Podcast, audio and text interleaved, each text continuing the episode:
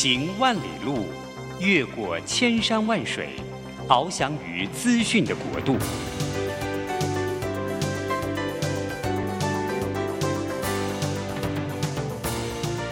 以全方位的视野，飞向更高更远的目标。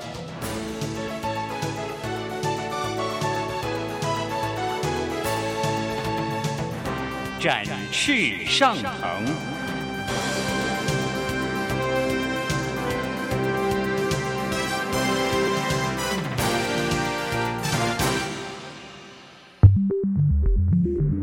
新冠疫情让世界变得不一样，工作职场、生活形态都在翻转变革，学习变成日常的必要必须。让于国定每周为您搜寻萃取一本国外热门新书，与你在空中分享。于国定制作主持，愉快读好书。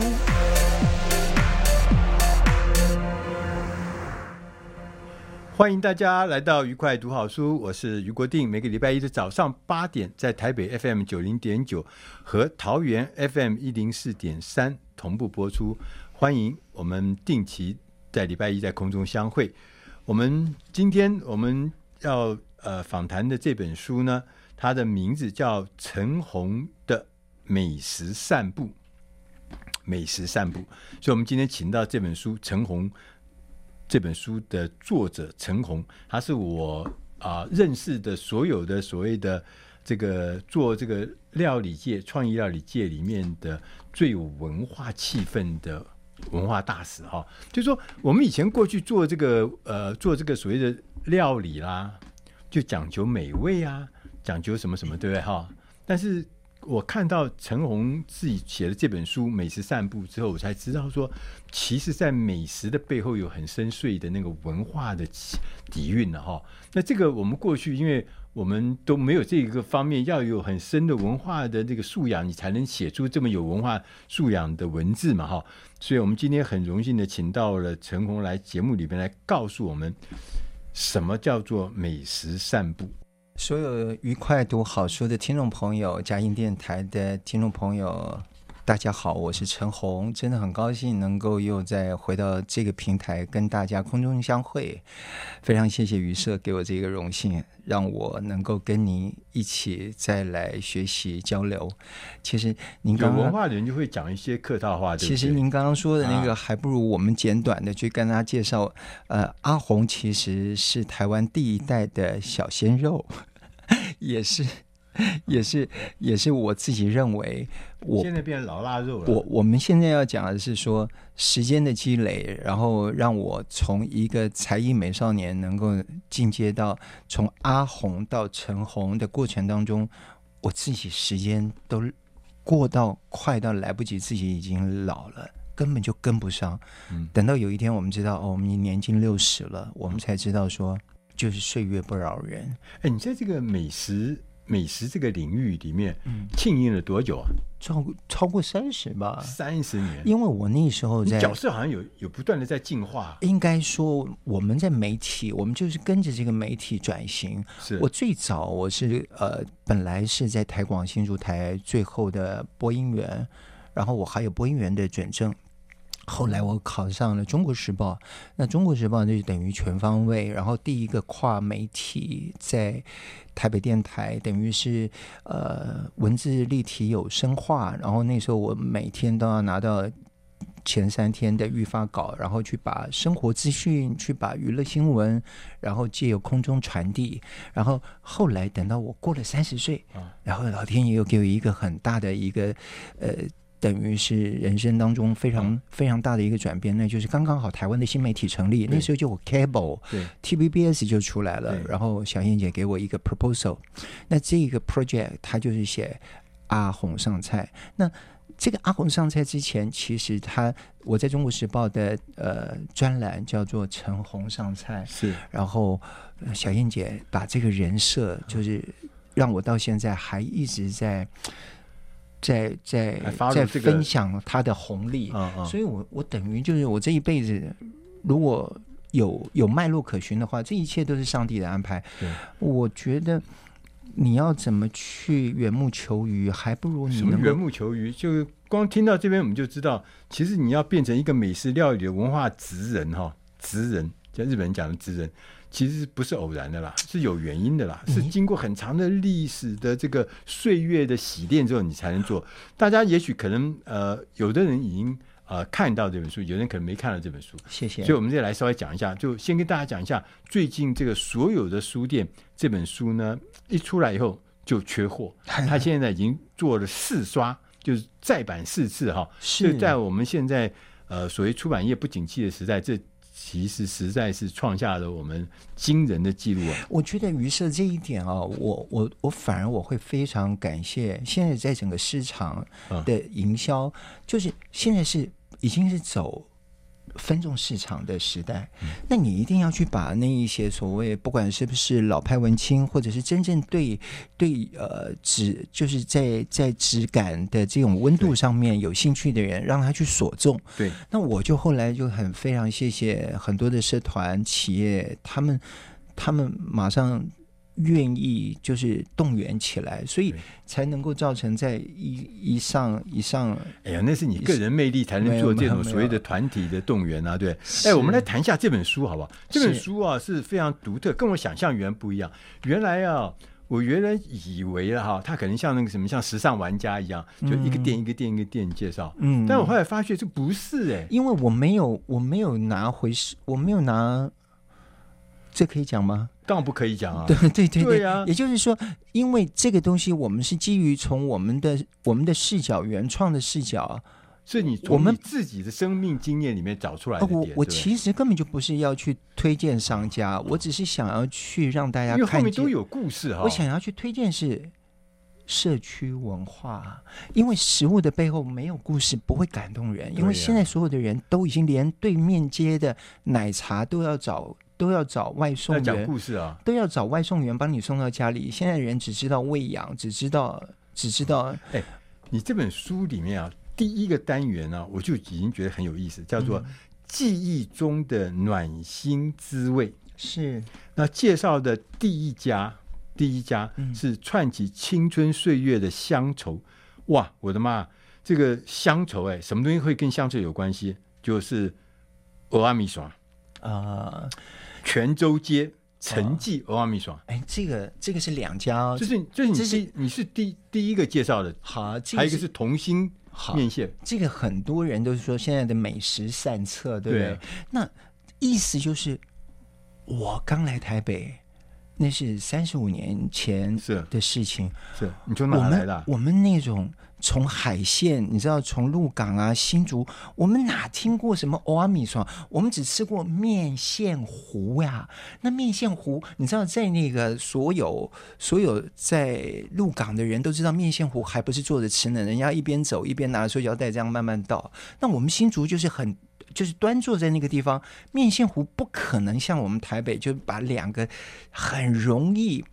极端的味道，然后再加重蒜泥、辣椒、醋去做出来的 chemistry，好，这个叫味型哦。原来台北才有欧阿米爽这一种味型哎，然后它是给早期外地来的劳动界的朋友。那为什么要讲说是青春青春记忆？那因为我我那时候才二十几岁啊，我刚来到台北，我把台北已经变成异乡变故乡了。那泉那泉州街的那一家，现在早期警察还会赶，他们现在已经缩到实体的这个骑楼里面。里面。那那个后来就会变成是我在刚来到，现在再去吃，我就突然间就回到三十多年前、四十年前那时候，我对台北刚来到台北的那一种，呃。刚到的那一种羞涩，就是青涩的感觉，青涩啊，像涩柿子一样。然后后来呢，我到了报社，我才看到了现在最有名的陈记。陈记蚵仔面线，他全部都是 best choice，然后他们是煮 SIAM 咖啡，这一对夫妻，然后他要的全部都是高质感，那就跟庶民文化不一样，他连大肠都一定要选用最好的温体大肠头，那所以他组合出来的他要的就是一个品质的信念。那成绩专业面线，就连蔡成南先生都要去，都要去，等于。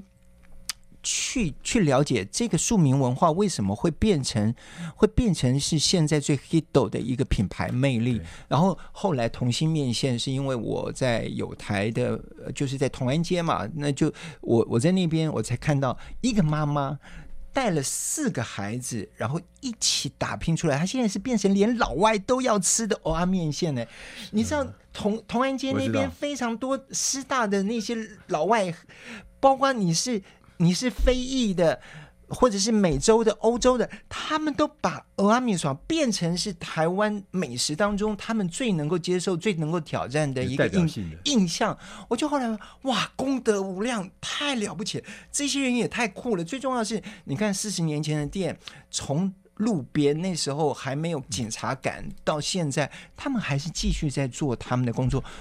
为什么？那就是因为庭训家教，他们告诉大大家，一定要把那个工作基本功每天一定要去延续，何以得延续？这个才是真正最了不起的生命。大家可以从这个面线的这个老板他的认真、认真做他的每一个细节，坚持里面竟然可以找到像陈鸿大哥说的，可以找到他当时青春岁月的乡愁唤醒了。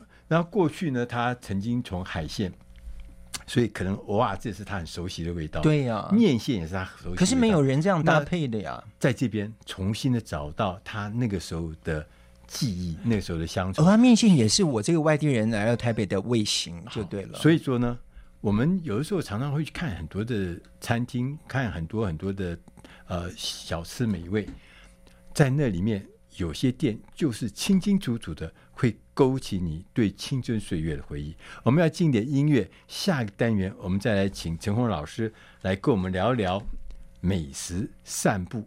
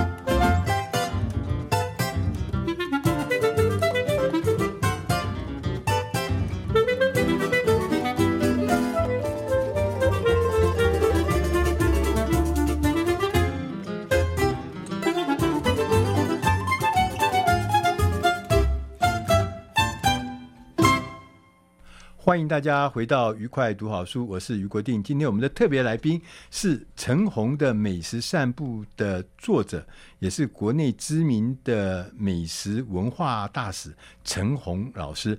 陈红老师啊，刚刚我们就谈了他这本新书，这本新书啊，随便信手拈来就让人觉得哇，真的很有文化气氛。去泉州街的欧阿米爽，去呃同去同心面线。我们就可以找到这个浓浓的青春岁月的乡愁。但大家可能不知道，就是说，因为我看了这本书，它这里面讲了大概几十个店哈，我觉得非常惭愧。因为什么呢？啊、呃，我以为我自己是吃过很多很多的店，就里面大概百分之八十我都没去吃过。哎，你也、哎、你也发觉到，我没有走完全纯商业，就是大家。现在太多网红店或者是一些连锁品牌，那我我反而我希望能够让更多人看见，对这一些所谓在，就是说台湾人叫做行啊来，就是这一些他们安安静静、本本分分在做自己、做好自己事情的人，我觉得应该要给他们一些以资鼓励。他不用收买我，他也不用，对他也不用。serve 我什么？日本人讲这叫什么？这叫后巷的喜悦。哇，好棒哦！后巷的喜悦，这个专有名词啊。日本人讲是后巷的后巷喜悦，就是说你去什么知名的大店呐、啊，什么什么连锁店，那个其实是 比较比较比较平常嘛。你也知道，我也知道。但是能够发现后巷的喜悦，这就要有学问了。于是，我我一定要请你，我们来把后巷喜悦，我们来延伸一下。很多人说。什么叫美食散步？对，你知道我们现在已经进入到慢生活时代，因为不是因为我们两个都老了，而是我们现在的人节奏太快，对对，他没有时间去共感。那你要在 appreciate 的过程当中，其实这一本书是我在二十年前就很想要做的。对，在日本有一位非常了不起的剧作家、编剧家，他叫池坡正太郎。是，然后他在生前，他活到九十几岁，他生前他走过的森林散步地图，还有美食地图，他的女儿在他身后。把它重新 collection，然后出了这本书。我后来才知道，陈余波正太就是池波正太郎先生他的散步地图。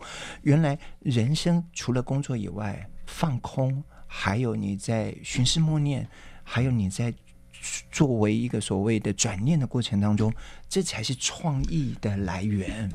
大家可以想象哈，这个同样去。乐华夜市你也去过，我也去过，很多人都去过，对不对？嗯、但是你看陈红老师去了乐华夜市以后，就出来写了一个叫做“旗津深海鱼汤店”。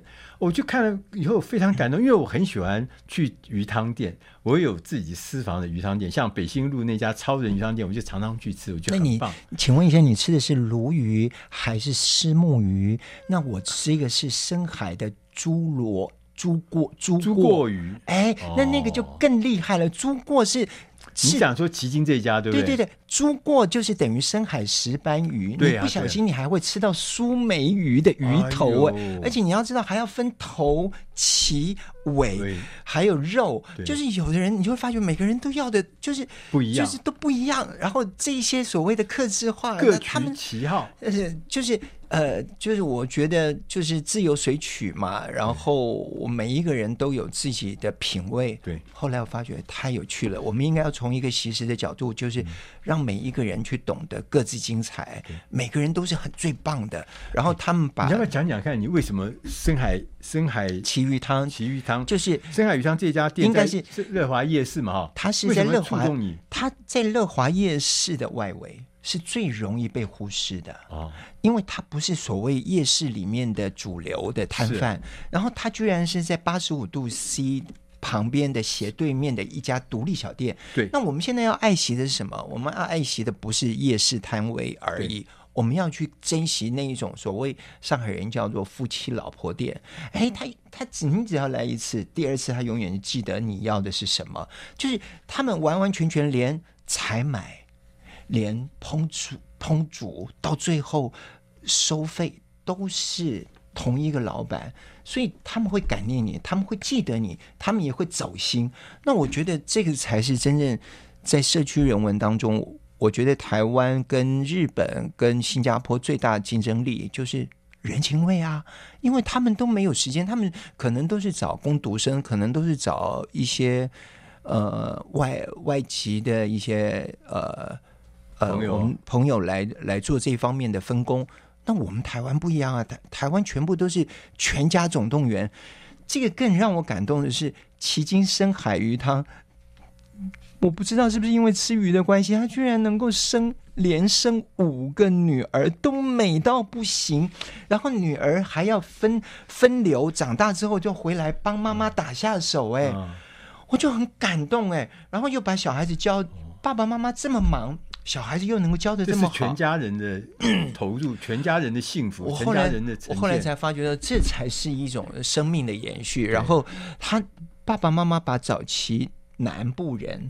你知道他们又又在做乌鱼子的加工，就是你要知道，在过去会有杜小月，基本上就是因为海训的问题。对，那当大家在呃勤耕雨读嘛，就是在时间管理上面才会有杜小月。那他们现在就会知道什么时间该做什么事，然后他们也除了卖深海鱼之外，他们还有非常多的一些就是南部的口味料理。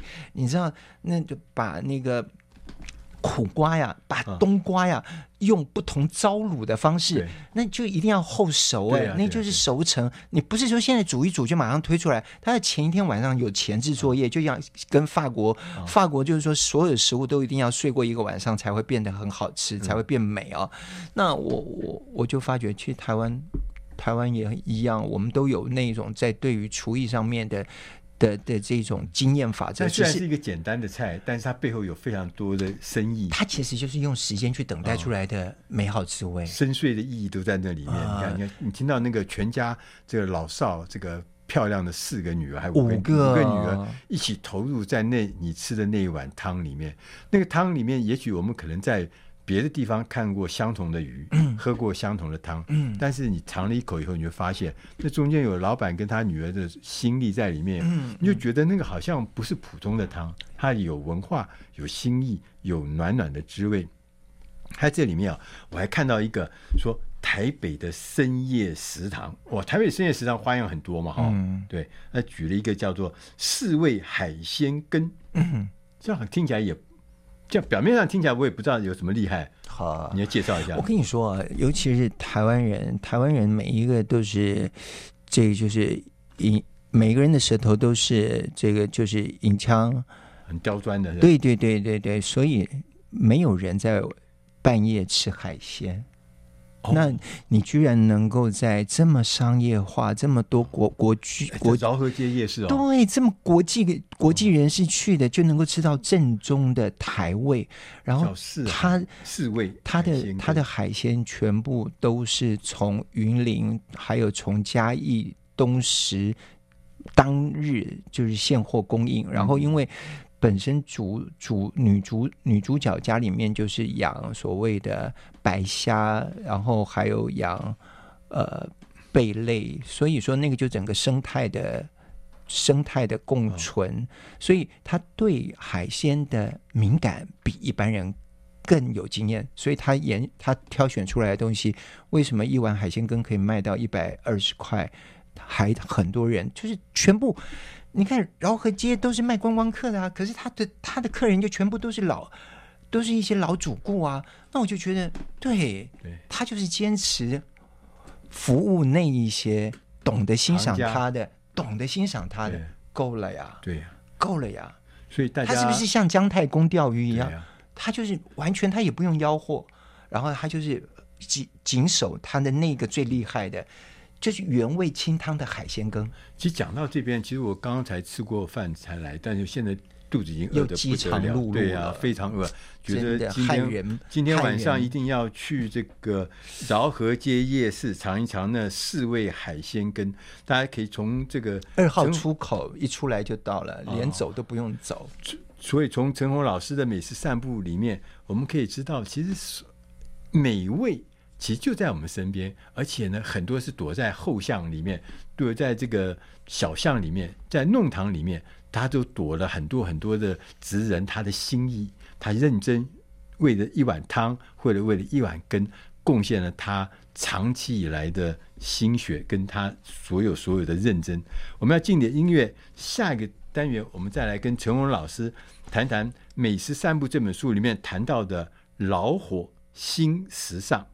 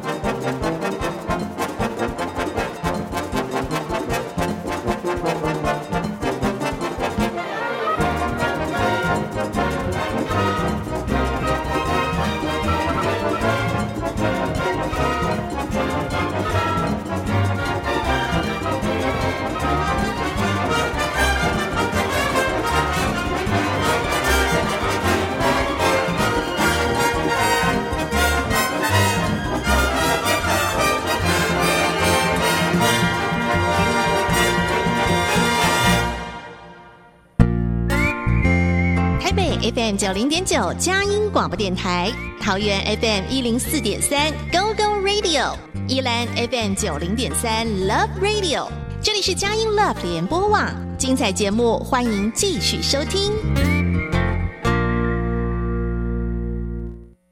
欢迎大家回到愉快读好书，我是余国定。今天我们的特别来宾是，呃，被誉为台湾最著名、最有文化底蕴的美食。呃，料理专家哈，陈功老师，谢谢，是不是这样的名称可以吗？谢谢我我我自己都觉得有点汗颜。其实我到现在还觉得自己还在精进，自己在学习。老师，我想问一下哈，在这个单元，你在美食散步的过程中，有没有找到什么啊、呃、老火？赋予新生命的新时尚的这样的店，好，我们现在要讲老火新生命，或者是老店新概念，都是一样的。对，其实我觉得每一个人对吃的这种向往，嗯，它除了就是上一代的一种延续和因循之外，那能够把情怀融入在这里面，当然现在的消费实力，也就是等于是品牌魅力。对啊，对啊。那如果没有借由企业把它做非常有效的提升，我们现在讲提升哦，对，它可能过去就是一种庶民文化或者是一种传统 old school 的一种老味道。那后来我就发觉，你知道，不管是台北、台中、上海、新加坡，大家对于锅物的渴望都是一样，春夏秋冬。一直都不败，但是锅物要怎么样做到不是吃到饱？因为吃到饱那个风尚已经过了，嗯，那就会后来就有台中品牌。你知道台中，台中居然是台湾的美食品牌的最大的的所谓的创新店最多，应该是说所有的创生基地都是来自于台中。对啊，对啊，你知道，因为早期台中在中港路开拓之后，对它有非常周边有非常多的地空地闲置在那里，才会有庭园咖啡、五宝五宝，哎，又规模又大，然后跟读园。对啊，其实后来什么春水堂。之前就已经有，可是现在才会知道哦，原来风靡全世界的那个呃呃手摇饮料的，他们就说是来自于春水堂。对，其实我更清楚的是，那个就是台湾在慢生活，在慢生活餐饮餐饮品牌当中，原来就是来自于中部地区的业者，然后他们因为租金便宜，所以他们就是要把呃要把这个空间。去延伸扩大，然后你要在生活当中，下午茶变成是一个非常重要，台中人非常重要的。你们推荐推荐一两家，我们这这个礼拜天我们就去台中去逛一逛。好呀，你觉得台中如果说你有机会的话，我会建议您到新社，新社有非常多的一些私厨，然后我在那边当兵的。新社现在是 mushroom 的生产基地，可是现在新社有非常多的一些私厨。然后如果说真正是全家人到那个地方，你就可以哎，台中居然就可以到一个化外之境，不是只有，有很多花园，对不对？哎，庄园类似。然后你吃到的全部都是小农所做出来的料理，哦、而且是 four season，随着不同季节。那我刚刚就是在讲，真正要把品牌能够让它 SOP 能够。能够行销到全世界，应该就是鼎王这个集团，因为他后来他除了就是之前的那个火锅哦，大家也看过新闻事件，但是后来他们也做了一个洗心革面，就是叫做吴老锅。哦，吴老锅是他们做的，对，然后这个吴老锅呢，就完全又把火锅的境界又把它整个 upgrade，哦，然后无非你吃到的就是你可以在。好的空间，像法国的那一种设计师的这个空间，然后去吃到殿堂级的火锅，所以它那个仪式感很强。我去，哎呀，你知道九十度鞠躬啊，对啊，仪式感很强。就到个布置啊，上菜的程序啊，这个其实对服务产业的训练，我们台湾现在是断层的。也就是说，从早期说草莓族到现在躺平族，现在还有人愿意。我觉得只要不要全部都是，呃，外籍移工。现在因为有非常多没办法缓不济急，就全部都只好请越南籍的外籍移工。他们的学习态度比我们现在年轻人更乐于，所以我也发觉到现在有很多店愿意给一些所谓的二度就业的一些一些妈妈们再重新的去表现他们对于工作上的热情。我觉得都是值得鼓励的。所以说，你刚刚讲的就是说，不管是鼎王或吴老国，就就有些店。他开始对于传统的所谓呃中华料理啊，他把一些国外的那个什么仪式感啦、啊，譬如说摆盘啦，比如陈列的顺序啊，这些东西都让我们觉得说，哎，这个提供另外一个全新的体验呢、啊。它能够像早期你知道台北有什么宁记啊、蓝蓝宝宝啊、李记啊，它是第一个做连锁品牌，能够鼓励大家可以喝的麻辣锅底啊。哦就是变成它不是强调麻辣的这一种所谓刺激口感，而是把它变成是一种养生，它就是全部都是用药药膳的药材，哦，那它就会变成说，这个是帮助你从食养文化对去改变你对麻辣火锅的一个概念，哦，所以。就是刚讲的说，老火新时尚就这样的概念，是是，就是同样是那一锅，是、啊，但它加入新的元素。那过去只知道你要放大红袍，你要放非常多的花椒，甚至于早期，我记得我我我在刚来台北的时候，那时候的麻辣火锅里面还会放那个罂粟籽，后来好像就是不能放，嗯、就是罂粟籽了嘛。那这些香料无非就是香料共和国火锅的麻辣火锅的概念就是香料共和国呀。对对对。那你要怎么样去把它做成优雅？怎么样把它变成年轻化？他有本事，因为他去的全部都不是老家伙，都是年轻人啊。对对。而且无老锅的概念就是像我们我们我们到了这个年，我们到了这个后青春期。这个阶段，我们无非就是希望能够去跟老天爷多多。你还在后天青春期哦？我是呀，你熬了很久了，六十岁了差不多了嘛。六十岁，你还不是一样？你你你这个老家伙看起来真的就是嗯，加高。因为我们现在的人要的不是只是要去赚多多一点钱，我们要更多的时间去做自己喜欢做的事情。对，哎，像你在做这个 呃美食散步的过程中，我有个好奇啊，就是说你怎么去评量，或者说你怎么去觉得这是你要的东西？啊，这个就是我现在要讲，台湾现在急需要的是十亿复兴。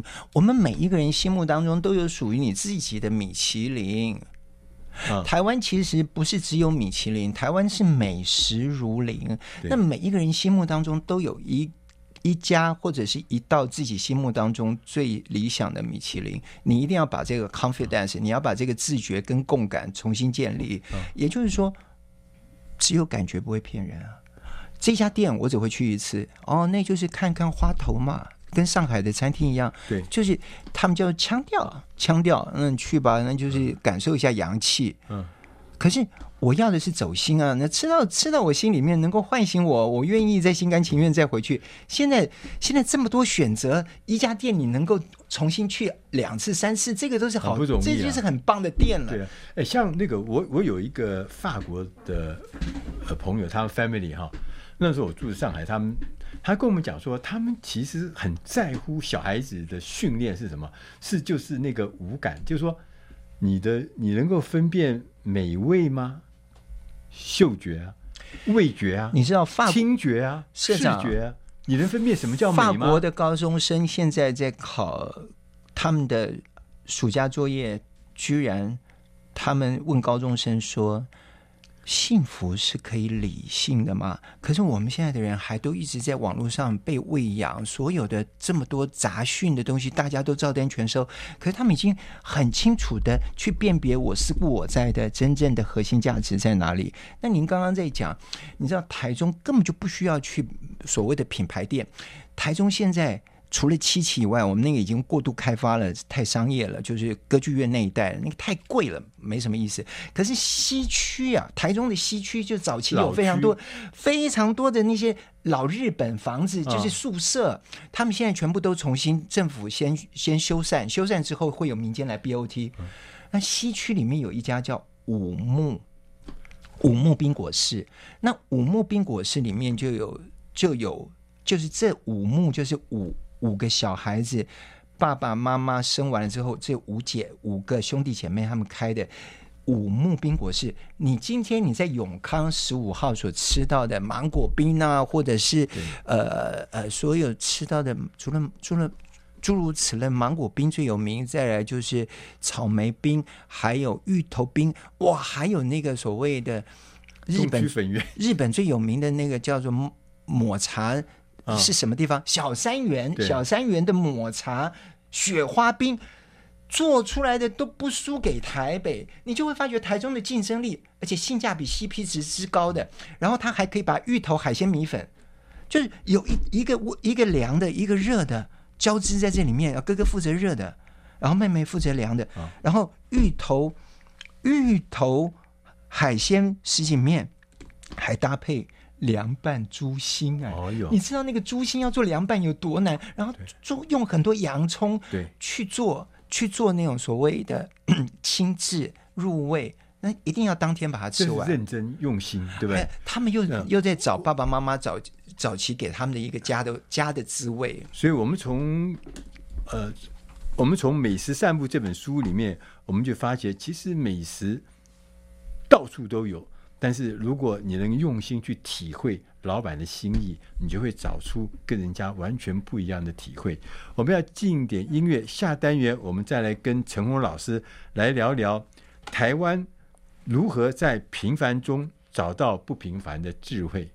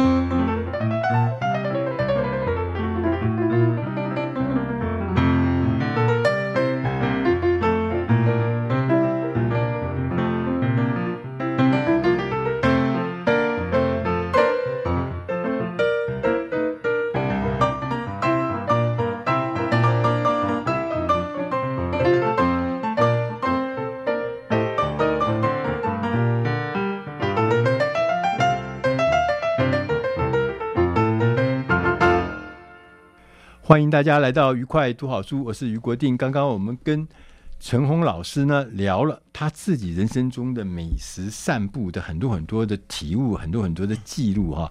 那刚刚我们有谈到有一个很重要的事情，就是当我们在寻找这个美食散步的时候呢，你常常会跟自己成长过程中的一些记忆会触碰到。那这些成长的记忆呢，会特别让你有感觉，你特别会有共鸣，特别会有心动。比如说他在里面写了一个。这这这本书里面写了一篇叫做《跟着老兵一起留下来的台湾情怀》，烧饼、油条、豆浆店。嗯，其实啊，在今天我很高兴能够跟愉快读好书的听众朋友在空中相会。之前我来的时候，我也在想我。我要怎么去表现？我不是只是去介绍美食的据点，而是我们可以把台湾的呃近代史能够借由食物来做一个地标式的插旗去定位。我们现在都有 Google Map，可是我们只知道它打几几。几颗星，或者是你可以去黑它，你可以去帮它打负评。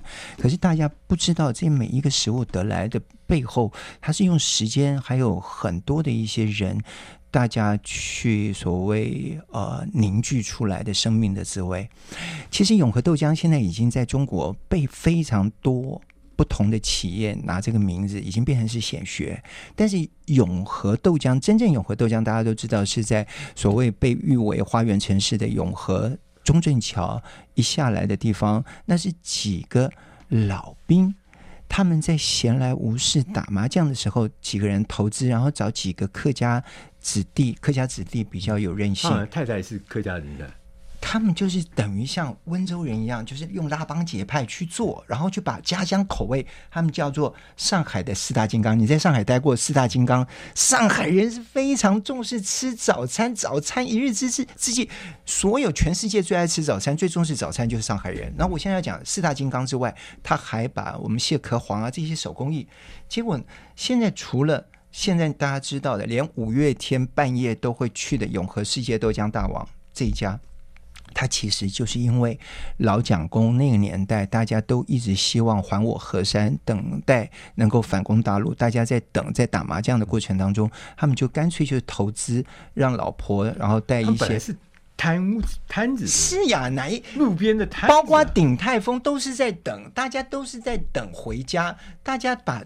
等待回家的过程当中，慢慢的去衍生出一个新的品牌。嗯，然后我现在要讲的是，你也不敢相信，你在中和的那个呃主中和的中山路的那个呃中和中山路二段的那个天桥底下，中山路的那个天桥底下是永和世界豆浆第一代的厨子出来开的一个深夜的嗯的豆浆店，是他吃到的。又是让你回归还原到那个年代，然后我就觉得哇，能够开枝散叶，然后能够影响到变成台湾品牌印象。现在在中国大陆有这么多叫做永和豆浆的，他们已经都是用呃用那些所谓的浓缩粉去冲泡，没有办法吃到那个什么浓醇香。所以我是说，如果你有机会，你可以到呃那个中和的中山路二段那个天桥底下的那一家。半夜十点以后才开始炸油条的那一家早餐店，它就卖到清晨，你就可以吃得到在半个世纪前，嗯，永和豆浆的原味。哎，我要问一个题外话，听说我们台湾的所谓的烧饼油条，大陆是没有的。我们有改良很多东西，就是台湾那个长长的那个油条，对。他们好像短短的，他们是短短的，短短的。然后那烧饼啊，什么夹在里面又夹蛋啊，还做那个饭团长长的哈。汁饭团也只有台湾才会做的这么丰富。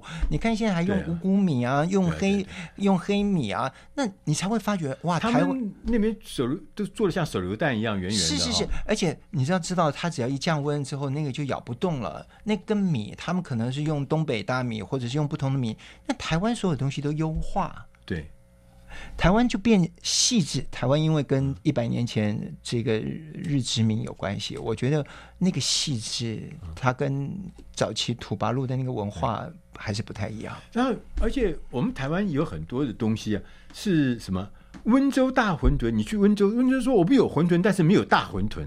嗯、对，去蒙古烤肉，你去问蒙古，蒙古说：“哎呦，是什么东西？我们怎么不知道有这个蒙古烤肉？是，对不对？像我们吃什么川味牛肉面，你问四川人说我们没有没有没有川味牛肉面，那是台湾早期老兵也是为了要补贴生计，嗯、那那时候的牛肉是美元啊，而且那时候美国。援援助台湾的牛肉根本就不是什么 A 五和牛，你不要再去想什么。当然，当然，当然，他们是用所谓的牛牛腩，嗯、可是也就是因为边角料的肉特别好吃，因为在半筋半肉。而且那个时候早期其实台湾因为是农业社会嘛，是他们对牛肉其实是不喜欢的。那个全部都是外省杯杯改变台湾的时尚。对，他是用边角料，你刚刚讲的对。他就是，而且他用的是真正，他就是把呃，好像。类似郫县，它的关键呢、啊，除了就是用红油，就是用郫县的豆瓣、嗯、豆瓣酱嘛，哎，所以去炒出来。然后后来黄呃，就是张大千先生，他就自己在独创，他要加黄酒，然后等于是用黄酒红焖，那就是变成有庶民版的牛肉牛肉红牛肉红汤，也有就是文人雅士喜欢做出来的。台湾哦。不是曾经台北市做过那个牛肉面大赛吗？嗯，呃，做做在那个我们柯市长的任内呢，突然一下呢停了。哦，说呢，我据说啦，就说这是呃，这不是我们台湾的东西，所以预算就停了。它肯定是台湾的呀。就停了以后呢，嗯、我那时候在电视台，我们就跳出来说：“那我们来接办。嗯”嗯，我们就办了。嗯，我们就办的时候，所以我们就后来就是我们问了一些专家，专家说，其实台湾的川味牛肉面是集合海峡两岸啊，譬如说豆瓣酱、豆瓣酱，譬如说牛肉，譬如说面条，还有一些整个那个概念，其实是融合了各地的东西，然后组成了一个。新的玩意儿。现在你在讲这个，在一般我们西方的说法叫 fusion，就是混搭。它是因为时间，然后大家把那个味型在经过优化混搭之后变出来的。的确，早期你要到大陆去吃叫做新疆的牛肉面，那个那个兰州拉面，那个跟你跟你想象，它只是把几块牛肉，对对对，那个很很 rough，就是比较粗糙，但是。台湾的那个牛肉面在里面，那个叫底蕴。对啊，啊，然后你要加胡萝卜，对，白萝卜。你知道所有的肉，不管是羊肉、牛肉，一定要放白萝卜。白萝卜就是在这里面，就是日本叫大根。它其实除了是食疗，它就是穷人家的人参。它还有一个非常重要的，它负责调和顶耐。所有的蛋白质在经过白萝卜之后，都会变成。非常香气迷人，所以它不是那种拼凑的，不是，是融合的，融合，这是很很。所以你你吃到你的牛肉汤是喝到蔬菜汤，那就跟德国人，他就到最后把所有综合蔬菜，他就是顶多就是丢一根那个德国香肠，然后去提个味。嗯、所以老师啊，我觉得你这个中间有一句话，我觉得非常的感动，叫做“平凡中的不平凡智慧”，嗯、就是说我们在美食的过程中。我们常常会找到很多不平凡的智慧，那只是说我们必须要啊，能去体会它，嗯，来体会到那个不平凡，是是，是，这个是需要花点功夫。最后还有一点点时间，我要请教陈红老师啊，怎么每一个人其实都可以建立自己美食散步的记忆哦，我们现在这样怎么做？要跟所有的朋友真正要特别，请大家能够回归到自己的本心啊！其实真正会影响到我们生活当中的是社区的美食印象。对，那这些美食印象其实对我们来说是非常重要的记忆观点。它会因为你一次两次。吃到到最后，它会潜藏在你的记忆当中，它就会变成是你未来在生命滋味当中显现出来的一种好滋味。那我们一定要去把自己所居住最熟悉的环境，你要慢慢的去了解哪些店是因为店家的关系，还是他在口味上面的同中有异，或者是他在厨艺料理上面的这个。这个所谓的坚持，我觉得在技职上面台湾都没有问题，但是最重要的是，我觉得是人味。一家店里面，如果说真的能够把一个食物的一个情怀，让你能够吃出，呃，吃出这一种呃温馨备载的一种感觉，它其实对我们来说，它就像我们的妈妈在。在照顾我们一样。我每次虽然我妈妈是 veg 是 veg 是是 vegetarians 是吃素的，可是我妈妈现在都会跟着我去吃旗津海鲜，呃，料理是一样。我就是一碗十几面，我就跟我妈妈说：“妈妈，你看看他们代替你煮这么好的一碗丰盛的。”海鲜面给我，我妈妈还会跟对方说谢谢，然后他们都会说：“哎，你们堂那贡，就是鱼帮水，水帮鱼。”那你知不知道，人要恢复到五感唤醒，大家的共感，其实你去了，他们都会知道。你你一定要勇于去 encouragement，去 appreciate 为你做菜的人。早期为什么台湾人说叫做“切操切操”，就是把老婆老把。把把老婆把妻操到不行，叫切操。那事实上是现在谁在帮你服务？你一定要懂得知恩图报，去感恩戴戴德，哪怕一句简单的谢谢。你们的食物我很喜欢，其实你就用心，对不对？他们都会知道他们的坚持是对的。对，台湾现在最需要的是更多人去去保守、去保护这一些呃愿意做好食物的这一些店家。对，今天非常谢谢陈红老师到我们节目里面来，也鼓励我们每一位听众朋友。其实我们可以用我们自己的五感，配上我们在文化上面的、在人生经历上面的各项的这个经历哈，融合在一起，我们可以建立起自己的美味散步的这个记忆哈，这是很重要。就同样去吃美食，我们有我们自己的美食散步，我们就会觉得我们的人生比人家。更丰富、更有趣、更丰富。现在的人都不喜欢徒步，其实我后来发觉到，最好的养生就是走路。所以呢，用散步的方式去找美食，应该是最好的。好，谢谢陈红老师到我们节目里面来。下次有机会，我们再请陈红老师来跟我们聊一聊什么叫做美食。谢谢老师，谢谢谢谢于社长，也谢谢大家收听。我们下集同空中再会。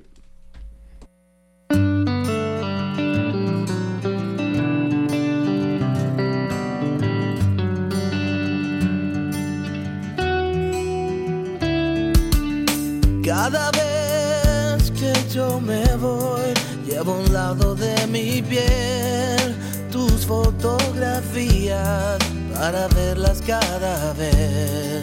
Que tu ausencia me devora entero el corazón y yo no tengo remedio más que amarte.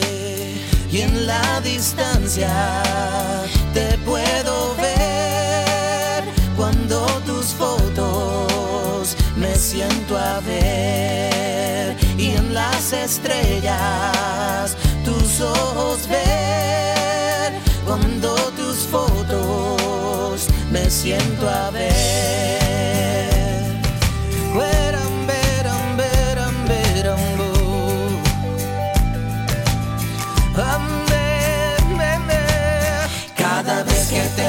Te vas. y cada vez que te llamo no estás. Es por eso que debo decir que tú solo en mis fotos estás. Cada vez que te busco te vas y cada vez que te llamo no estás. Es por eso que debo decir que tú solo en mis fotos estás. Cuando hay un abismo desnudo que se opone entre los dos yo me valgo del recuerdo, casi turno de tu voz. Y de nuevo siento enfermo este corazón, que no le queda remedio más que amarte. Y en la distancia te puedo ver cuando tus fotos me siento a ver las estrellas tus ojos ver cuando tus fotos me siento a ver.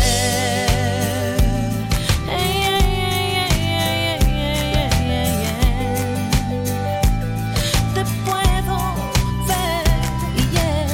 Cada vez que te busco te vas cada vez que te llamo no estás. Es por eso que debo decir que tú solo en mis fotos estás. Cada vez que te busco te vas y cada vez que te llamo no estás. Es por eso que debo decir que tú solo en mis fotos estás.